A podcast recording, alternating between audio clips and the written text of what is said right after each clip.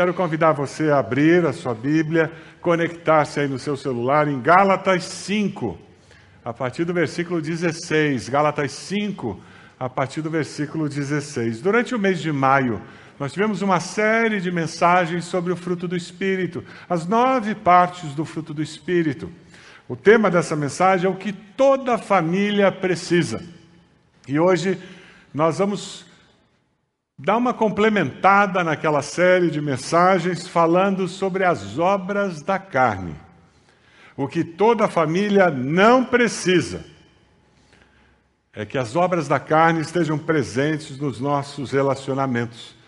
E nós podemos esperar isso, podemos nos consagrar a Deus para que isso aconteça, porque nós nascemos de novo. Lá em 2 Coríntios 5,16, vamos ler juntos esse texto? Portanto, vamos lá? Portanto, se alguém está em Cristo, é nova criação, as coisas antigas já passaram, eis que surgiram coisas novas. Quando você pensa nesse texto, alguns de nós somos tentados a pensar que, naquele momento da conversão em que nós nascemos de novo e o Espírito Santo veio habitar em nós, tudo que pertencia à vida sem Cristo desaparece como por magia. Mas na realidade, a palavra de Deus nos fala que existe um processo que é startado naquele momento, que teologicamente você dá o nome de santificação. É o processo de santificação, de nos separarmos para Deus. É nesse processo que nós curamos feridas da alma, que o pecado deixou em nós. É nesse processo que nós aprendemos a caminhar nos caminhos do Senhor e nós permitimos que o Espírito Santo vá construindo em nós a mente de Cristo, vá nos transformando em pessoas que sejam semelhantes a Ele. É um processo de vida, um processo que dura a vida toda. Filipenses 1,6 diz que eu estou plenamente certo que aquele que começou em vós a boa obra há de completá-la até o dia de Cristo Jesus. Diz para a pessoa do lado: Deus não vai desistir de você. Pode dizer para ela? Ela precisa ouvir isso. Porque o diabo às vezes fala: olha, depois dessa pisada na bola, dançou. Nunca mais Deus vai querer olhar na tua cara. Deus não desiste de nós. Aleluia! A nossa natureza pecaminosa e Satanás, nosso inimigo, tem marcado as nossas vidas e as nossas famílias com as cicatrizes do pecado. As obras da carne são evidências do poder do pecado em nossas vidas, em nossas famílias. Mas eu trago boas novas para você. O Espírito Santo de Deus deseja marcar as nossas vidas, as nossas famílias, com as marcas de Deus, evidências do poder de Deus em sua vida e sua família. O fruto do Espírito é a maneira de você avaliar se essas evidências do poder de Deus estão presentes na sua vida e na sua família. Se você vai para Gálatas 5,16, você que está na internet também, abra sua Bíblia e vá lá para Gálatas 5,16. Por isso digo: vivam pelo Espírito, e de modo nenhum satisfarão os desejos da carne. E deixe o Espírito Santo dirigir a sua vida dirigir a sua vida em casa também. Tirar uma foto na saída do nosso culto aqui da igreja. Eu não sei quem é o casal, se vocês conhecerem, por favor, me ajudem. Pode mostrar aquele slide do simpático em casa? Eu tive uma ideia, a esposa disse para o marido: vamos inverter as coisas. Hoje você será mal-humorado na igreja e simpático em casa. Quando nós demonstramos o fruto do Espírito em casa, vai ser natural você demonstrar o fruto do Espírito na igreja. Mas religiosidade aparente faz com que esse slide se transforme em realidade. Na igreja é um santo, mas no trabalho. Na igreja é um santo, mas lá em casa. O Espírito Santo de Deus deseja dirigir as nossas vidas para que o fruto do Espírito possa se manifestar. Eu quero destacar três ações muito claras que o Espírito Santo fará na sua vida quando você permitir e decidir que você quer que ele faça essa obra. A primeira ação é convencer você do pecado, da justiça e do juízo. O Espírito Santo fez isso naquele dia em que você se converteu, e ele precisa continuar fazendo isso ao longo da vida cristã. Porque nós precisaremos ser convencidos do pecado, da justiça, do juízo. É o que João 16, 8, 11 nos diz: quando ele, o Espírito Santo, vier, convencerá o mundo do pecado, da justiça e do juízo. Do pecado, porque os homens não creem em mim, da justiça, porque vou para o Pai e vocês não me verão mais, e do juízo, porque o príncipe deste mundo já está condenado.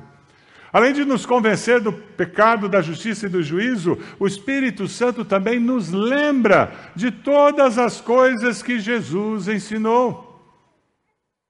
Que ninguém nos ouça.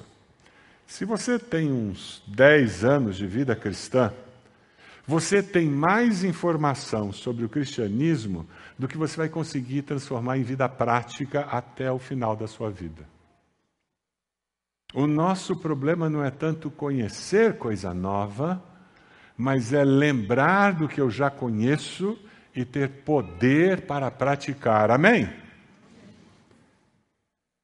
Por isso que o Espírito vem lá, segundo João 14, 26, ele diz: O conselheiro, o Espírito Santo, que o Pai enviará em meu nome, lhes ensinará todas as coisas e lhes fará lembrar tudo o que eu lhes disse. Quem aqui já teve uma situação, uma encruzilhada, um momento difícil na vida, ou um momento de testemunho, e de repente você lembra de um texto da Bíblia, você lembra de alguma coisa assim do nada? Quem já teve essa experiência?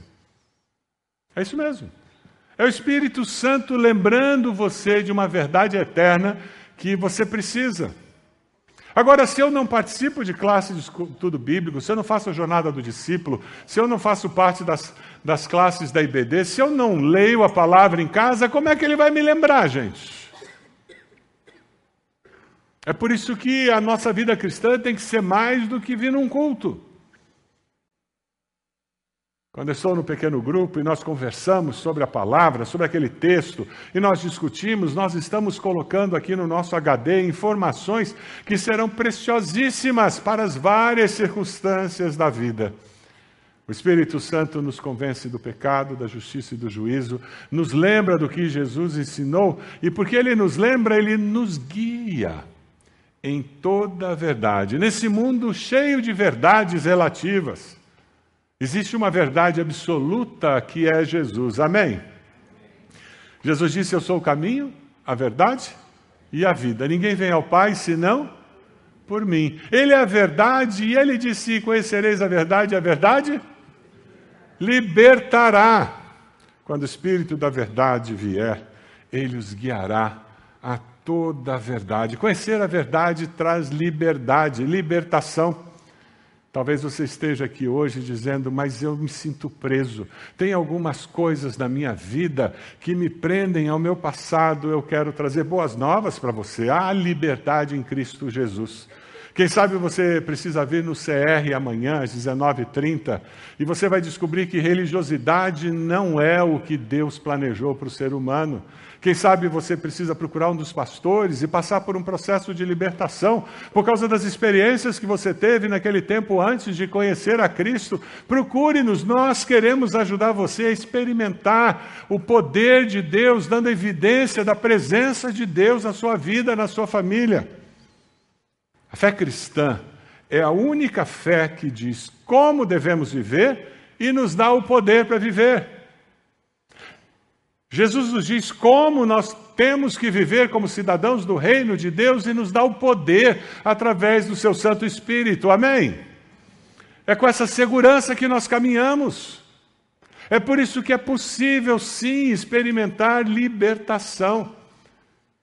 O apóstolo Paulo nos exorta em Gálatas 5,17, dizendo: Pois a carne deseja o que é contrário ao espírito, e o espírito que é contrário à carne. Eles estão em conflito um com o outro, de modo que vocês não fazem o que desejam.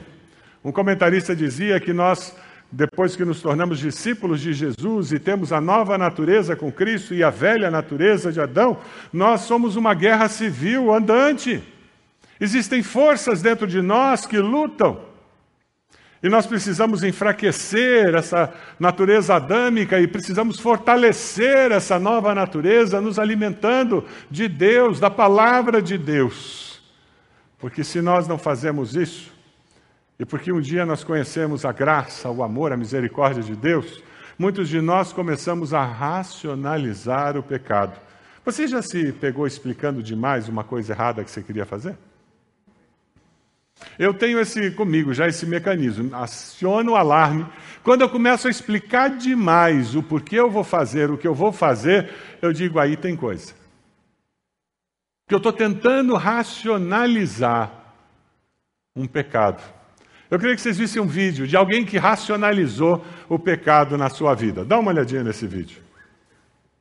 O camarada tentou se adiantar em 14 reais e acabou se lascando. É o João Nerval. Ô, João Nerval, você é muito doido, não sou que sou muito doido, não. Pode 14 reais, mas isso aí mesmo. mas você já teve várias passagens na cadeia, rapaz. Não teve?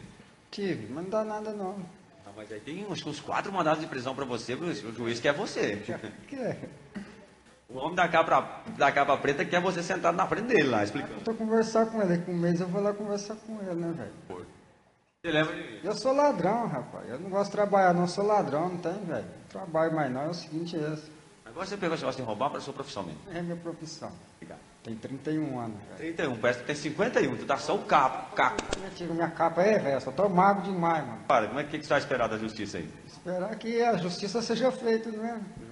Se te liberar o moscar e você fugir, você volta a roubar de novo. Não, mas é claro, eu não vou trabalhar.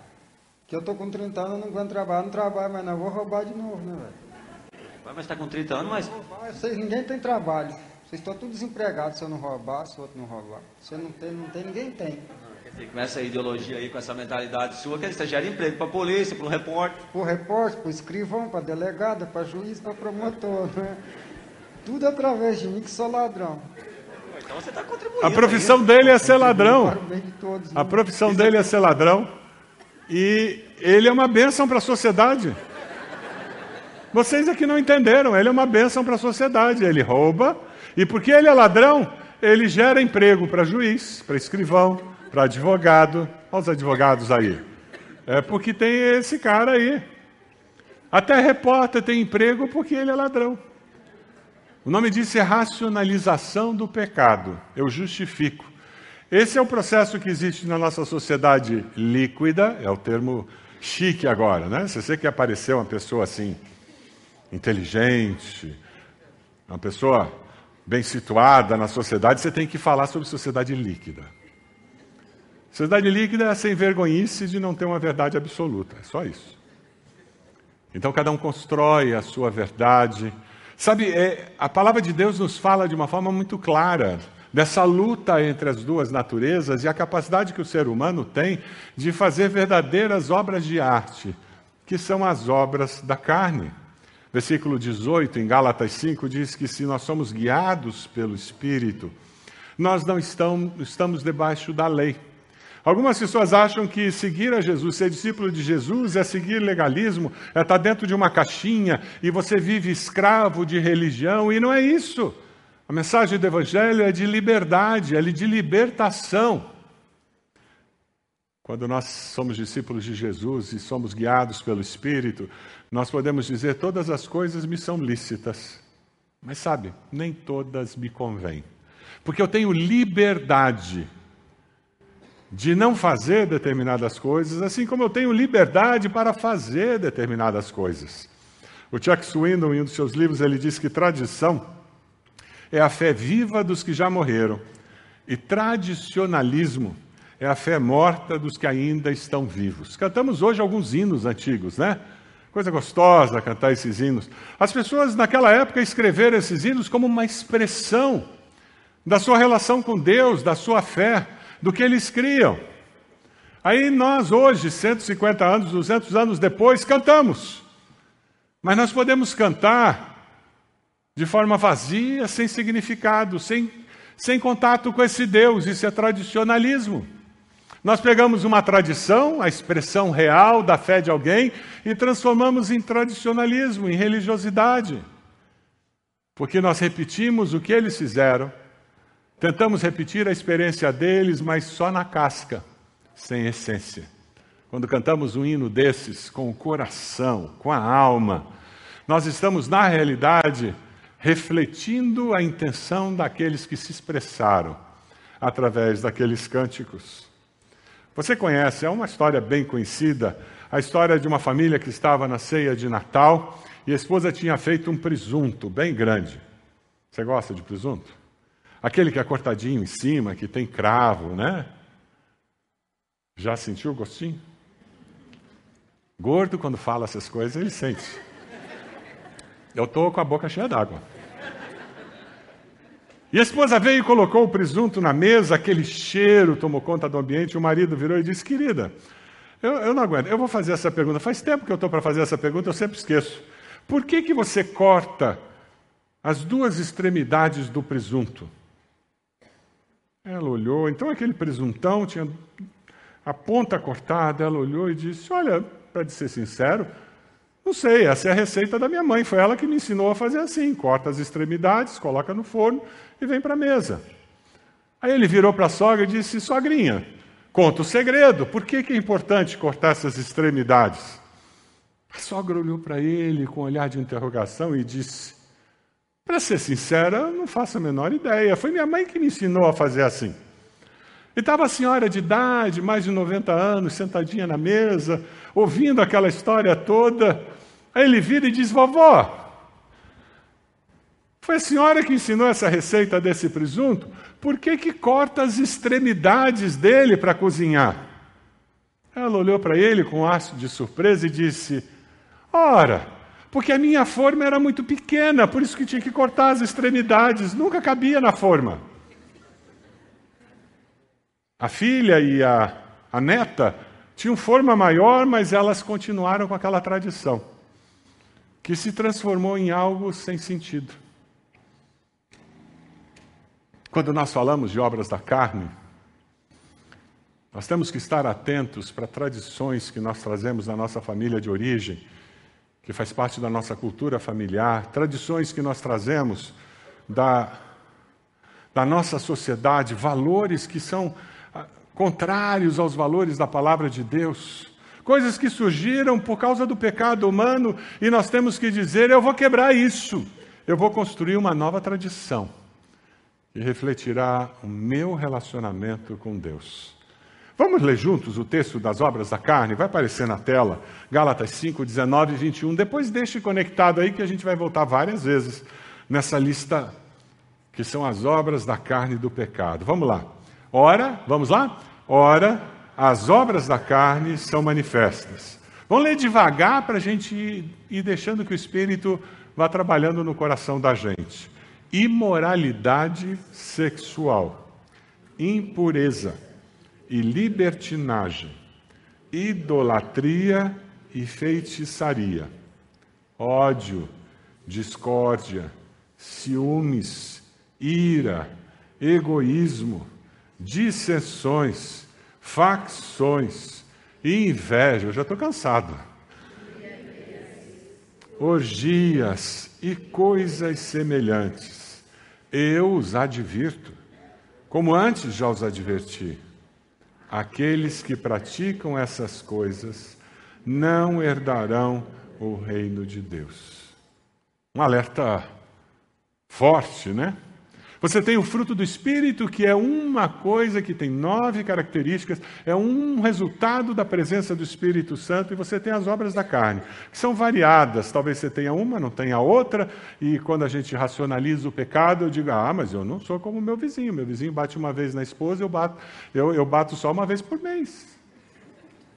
Eu sou melhor do que ele, e vamos racionalizando os pecados na nossa mente. A lista começa com imoralidade sexual, prostituição, adultério, impureza e libertinagem. Um irmão crente novo veio conversar comigo dizendo: Pastor, sexo é pecado? Eu olhei para ele, eu disse: Olha, Foi Deus quem criou o sexo. E o projeto de Deus para a relação sexual que essa interação aconteça quando existe um compromisso de vida entre um homem e uma mulher, e isso seja uma expressão de algo muito maior que a bênção de Deus nesse relacionamento. Ele olhou para mim e disse: Não, pastor, o senhor não entendeu.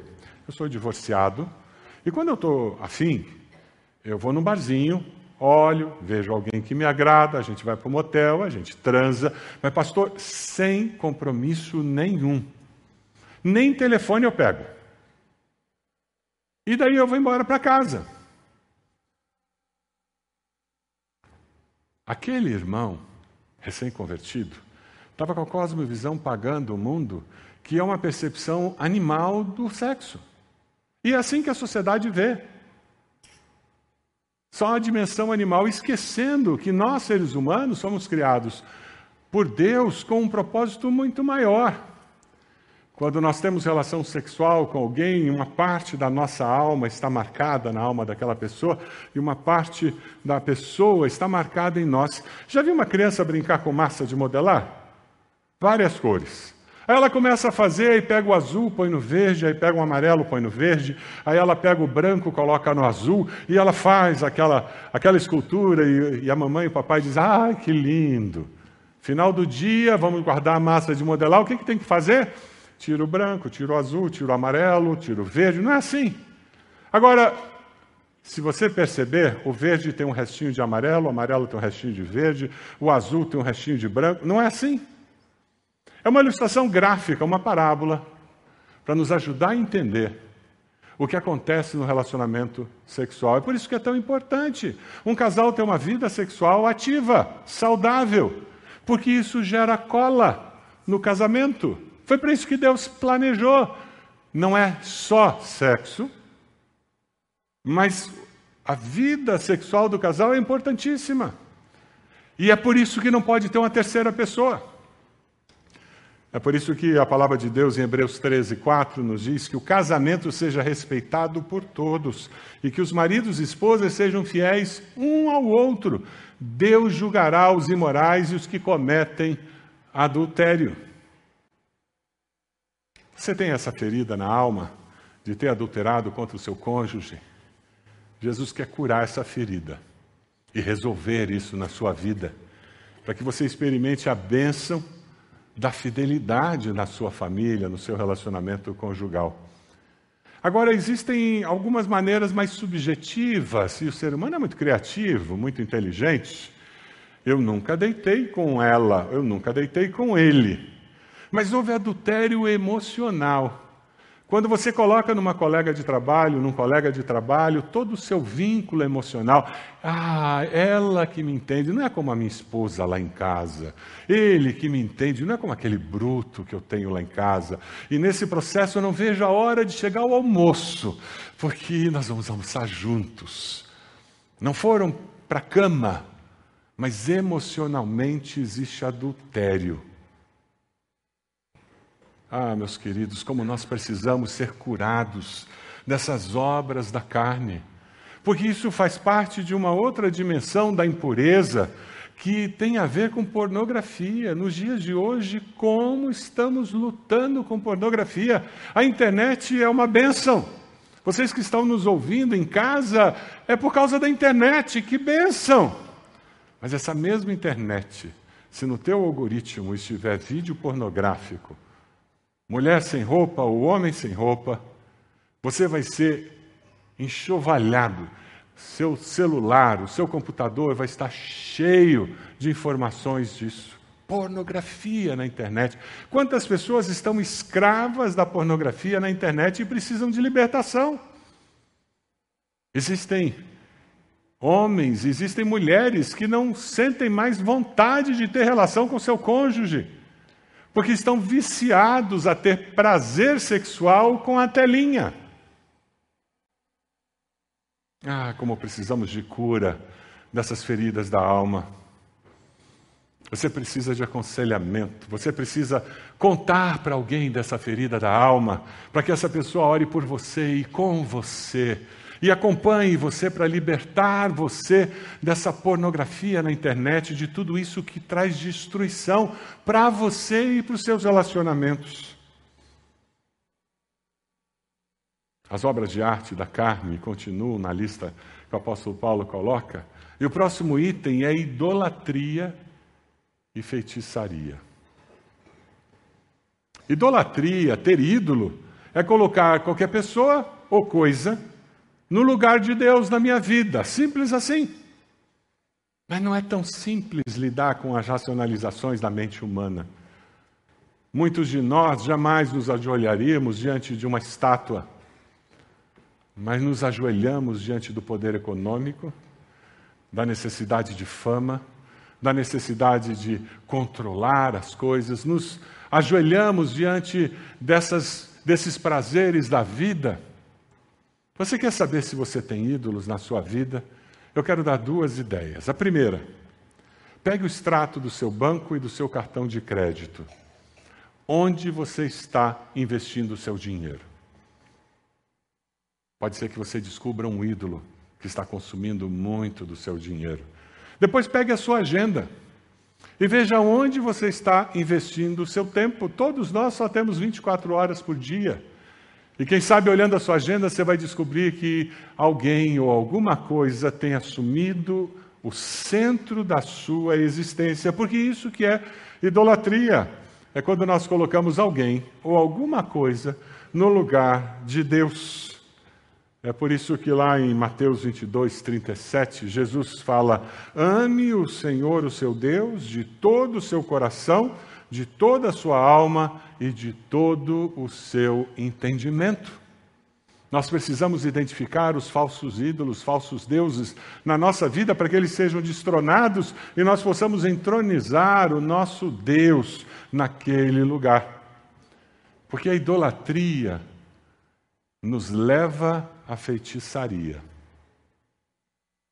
Quando nós temos ídolos, com muita facilidade nós começamos a desenvolver superstições para controlar aquele ídolo. Você coloca a vassoura de cabeça para baixo atrás da porta para a visita ir embora mais rápido? Você coloca a fitinha do Bonfim, porque eu fui visitar Salvador e achei tão bonito, né? É, é, ah, não, não, não tem superstição nenhuma. Mas lembra, só pode ficar sem a fitinha quando ela romper sozinha, porque daí o pedido vai se cumprir. Isso é feitiçaria, isso é superstição. Tem mulher que leva a roupa íntima do marido para a benzedeira e depois ainda traz a garrafada para casa. E o pior é que essa mulher, no domingo, está na igreja.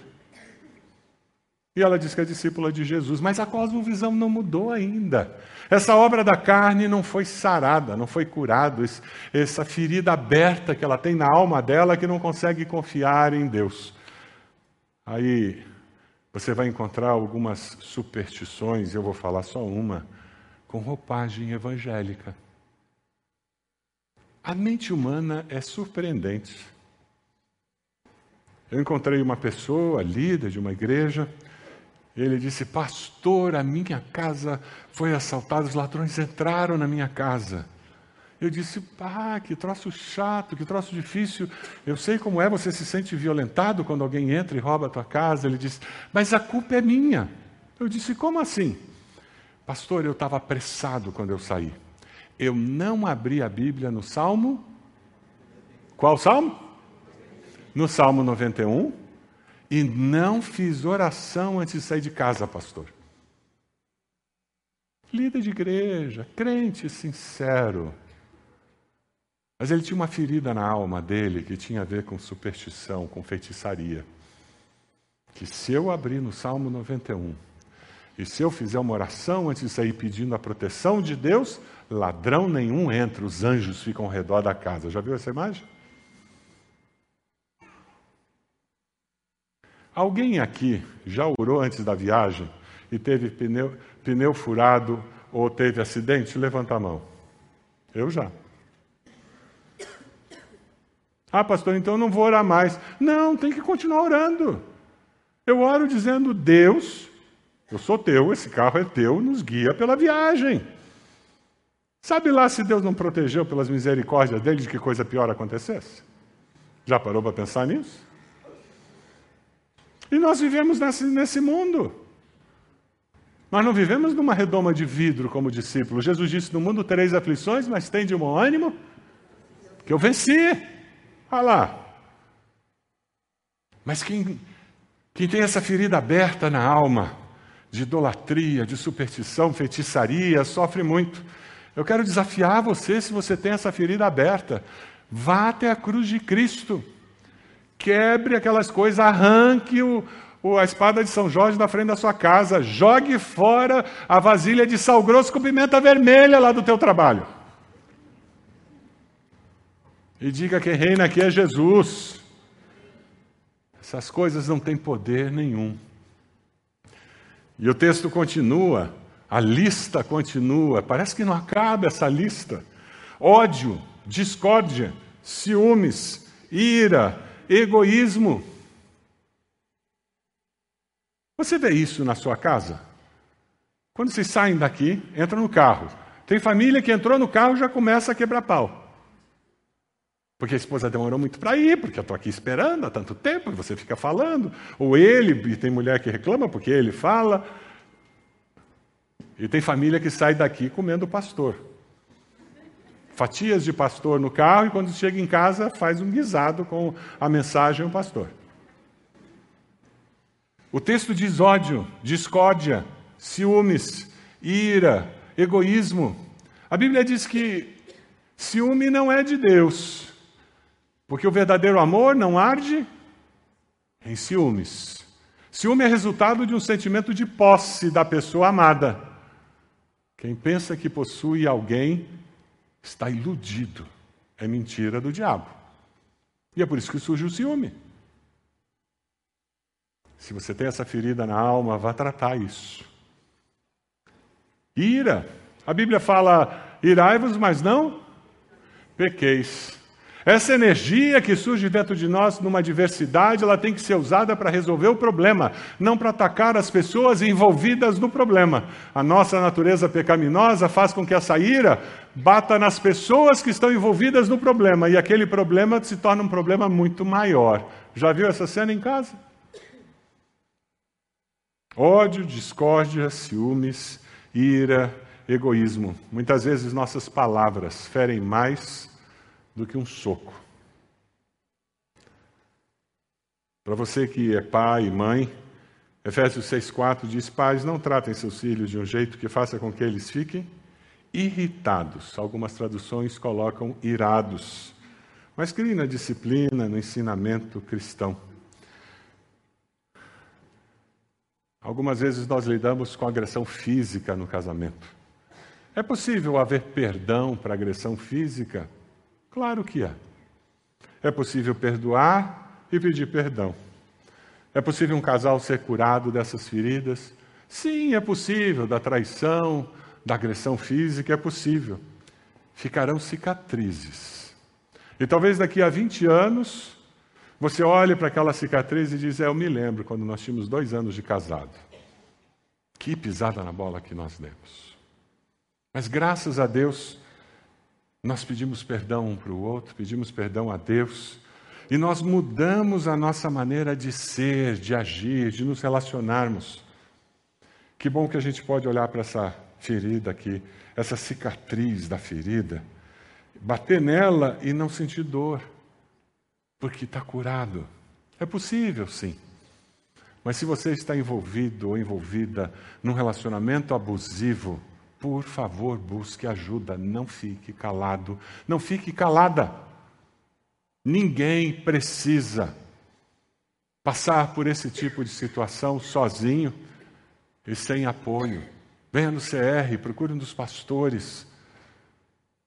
Envolva-se com pessoas que amem você. No seu pequeno grupo, encontre alguém que seja confiável, que você sinta a tranquilidade de abrir seu coração.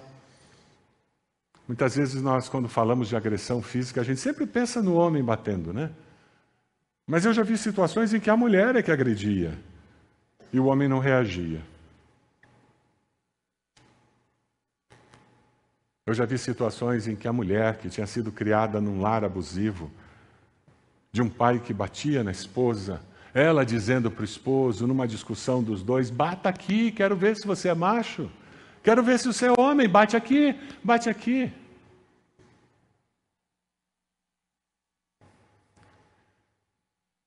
Não há necessidade, não é aceitável que alguém que se denomina discípulo de Jesus viva dessa maneira. Existe nova vida, existe cura para essas feridas da alma que nós fazemos uns dos outros, que carregamos dentro da nossa alma. E o texto bíblico continua: dissensões, facções, inveja. Na Bíblia nós temos muitos exemplos de facção, de inveja, de dissensão. Eu queria trazer um exemplo. Lembra da história de Jacó e Esaú? Dois irmãos. Dentro da casa, os pais escolheram. O pai gostava de Esaú, a mãe gostava de Jacó. Você conhece famílias onde tem um filho predileto? Se é na sua família, por favor, arrependa-se. E peça a Deus para curar essa ferida que o pecado trouxe para o seu lar.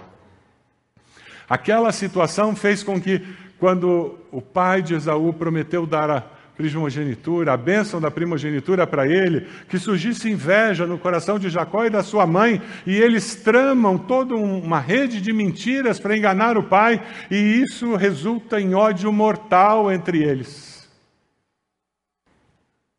Obras de arte da carne. Se você tem filhos, saiba que é natural, não tem problema nenhum você ter mais afinidade com um filho do que com o outro.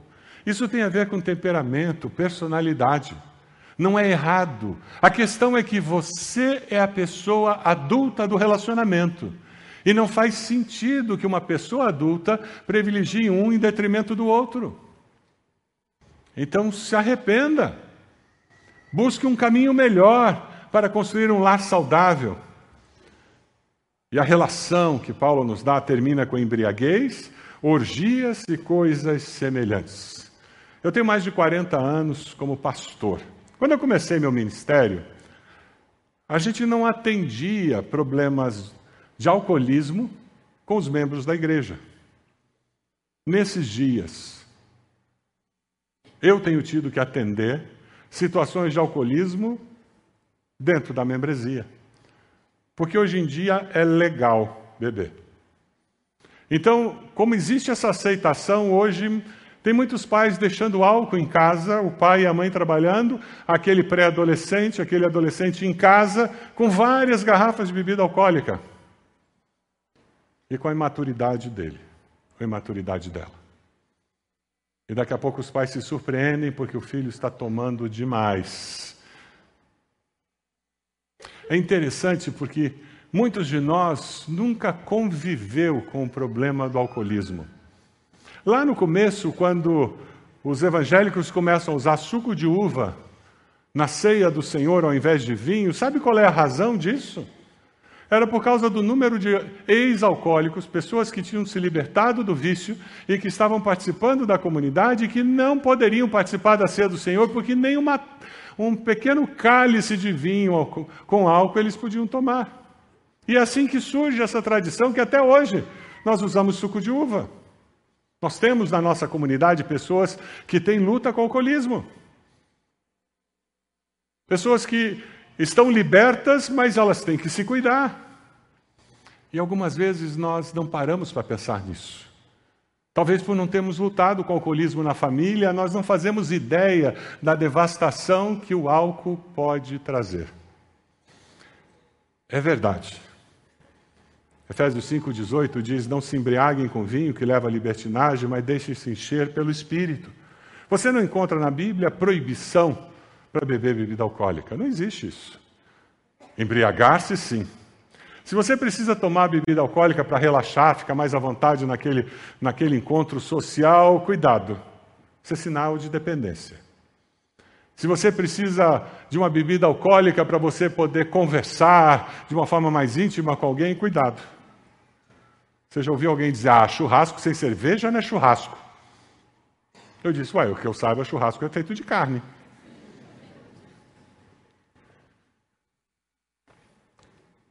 Abstinência é uma escolha que vem daquela Aquele valor que eu falei já. Eu posso todas as coisas. Mas nem tudo vai ser o melhor para mim, ou para os meus filhos, ou para os meus irmãos. É por isso que em nossa igreja, nas nossas reuniões de pequeno grupo, nas nossas festas, não se usa álcool, mesmo numa casa em que alguém use álcool. É curioso que nós estamos encontrando resistência por parte de membros da igreja algumas vezes. O não crente, quando a gente fala isso, ele tranquilamente entende. Claro, o pastor não tem dificuldade. Cuidado. Algum tempo atrás eu preguei uma mensagem só sobre álcool na Bíblia. E uma pessoa reagiu de uma forma muito intensa a essa mensagem. Foi conversar comigo. E eu conversei com aquele irmão querido. Ele não fazia ideia do que ele estava fazendo. Os filhos eram pré-adolescentes. Ele não fazia ideia que, uns 10 anos depois, ele teve que lidar com o alcoolismo na vida de um filho. Ele não passava de uma taça, ou meia taça. Mas o filho, que aprendeu a beber com ele, teve outra história. É por isso que a abstinência eu advogo que é a melhor opção que nós podemos fazer na nossa vida. E creia-me, a vida é boa, mesmo sem álcool. É muito legal. É interessante porque às vezes nós nos acostumamos com essas coisas que se transformam em obras da carne, e tem tanta gente em volta fazendo o que gera essas obras da carne, e você diz: ah, mas é assim, né? Todo marido, todo homem trai a mulher, não trai? Tem que trair? Todo filho adolescente é aborrecente. Já ouviu essa expressão? Porque adolescente é rebelde e tal, mas tem que ser rebelde. Não precisa. Nós podemos viver em novidade de vida, viver coisa diferente. Mas para que essa novidade de vida aconteça, é necessário curar as feridas da sua alma. Salmo 147, 3 diz: Só Ele cura os de coração quebrantado. Só Ele cura os de coração quebrantado e faz o quê? Cuida das feridas. O desafio de hoje é você identificar obras da carne dessa lista ou coisas semelhantes. A lista é aberta ou coisas semelhantes. E você dizer basta. Eu quero curar essas feridas que me fazem sofrer e fazem as pessoas ao meu redor sofrer. E eu quero viver a vida abundante que Jesus disse que nós poderíamos ter. Sabe, nós estudamos durante um mês que o fruto do Espírito é amor, alegria, paz, paciência, amabilidade, bondade, fidelidade, mansidão e domínio próprio. A sua família foi marcada com as evidências do poder de Deus? Ou está apenas com as cicatrizes, com as feridas do pecado? Você pode abaixar sua cabeça, fechar seus olhos. Tudo começa quando eu confesso Jesus como meu Senhor e Salvador. Tudo começa quando eu reconheço que eu preciso da misericórdia de Deus na minha vida. Eu digo, Senhor, o Senhor morreu naquela cruz para que eu tivesse o teu perdão. Vem transformar. Você pode fazer uma oração e iniciar essa jornada. Diga aí onde você está, Senhor meu Deus. Eu me arrependo dos meus pecados e te peço perdão. Eu confesso Jesus como meu Senhor e Salvador. Toma minha vida em tuas mãos. Você fez essa oração? Levante sua mão. Onde você está? Bem alto. Para que eu possa ver. Graças a Deus, graças a Deus. Pode abaixar. Mais alguém? Graças a Deus, graças a Deus. Graças a Deus. Mais alguém? Graças a Deus lá atrás. Pode abaixar. Mais alguém? Levante sua mão bem alto. Dizendo, pastor, eu fiz essa oração. Eu fiz essa oração. Mais alguém? Levante sua mão bem alto. Onde você está? Graças a Deus ali no canto, já vi. Deus seja louvado. Deus abençoe. Vamos ficar de pé? Eu queria convidar você que levantou a mão a vir à frente. Nós queremos orar por você, queremos orar com você. Queremos dar um novo testamento para você. Nós queremos, como igreja, abraçar você nesse momento tão importante. Sai do seu lugar, pode vir. Pode vir, chegue aqui. Nós queremos apertar a sua mão, queremos cumprimentar você. Saia de onde você está. Pode vir. Venha até aqui, nós vamos orar por você. Nós queremos abençoar a sua vida. Isso mesmo, chega aqui, aquele jovem.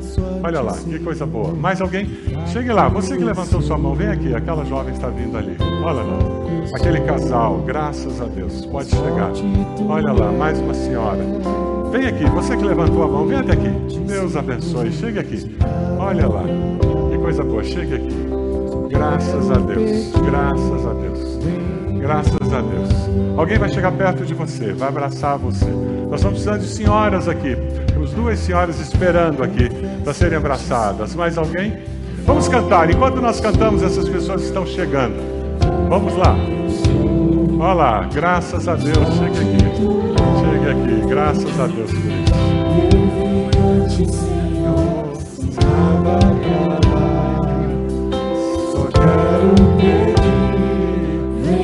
Ajuda-me, ó Deus.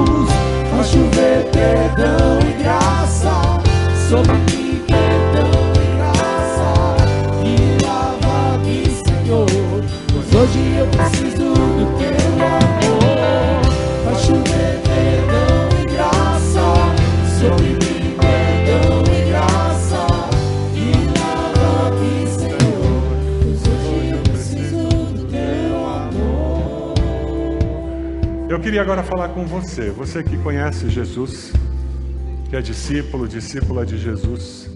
Tem alguma ferida que você quer colocar diante de Deus de uma forma específica? Eu vou convidar você a se ajoelhar. E onde você está? E ao fazer isso, ao se colocar de joelhos, você vai estar dizendo: Deus, eu preciso que o Senhor cure essa ferida dentro de mim. Eu quero viver a vida abundante que o Senhor prometeu que teria quem andasse com o Senhor. Coloque a sua vida diante de Deus. Ajoelhe-se aí, onde você está. Com esse gesto você está dizendo: Deus falou comigo. E eu estou me colocando aos pés do Senhor e pedindo que Deus faça uma obra completa, que o Espírito Santo de Deus faça uma obra completa no meu coração. Você deseja isso? Senhor amado, nós te agradecemos, te agradecemos pelo privilégio de nos reunirmos como igreja, de nos colocarmos no altar do Senhor. Ó Deus, nós nos colocamos diante do Senhor e pedimos bênção do Senhor nas nossas vidas, Senhor. Nós oramos por essas pessoas que estão aqui à frente, dizendo: Eu confesso Jesus como meu Senhor e Salvador. Trabalha na vida delas, Senhor. Cura as feridas da alma de tal forma que o Senhor venha mostrar o teu poder, as evidências do teu poder, que o fruto do Espírito surja na maneira deles viverem em casa, nos seus relacionamentos. Abençoa-os, ó Pai. Abençoa cada irmão e irmã que de joelhos estão dizendo: Eu preciso que o Espírito Santo de Deus faça uma obra completa na minha vida. Ó Deus amado, nós clamamos em nome de Jesus. Que o teu Espírito tenha liberdade para agir, transformar, libertar, para que eles possam honrar o teu nome com as suas vidas. É a nossa oração em nome de Jesus. Amém, Senhor.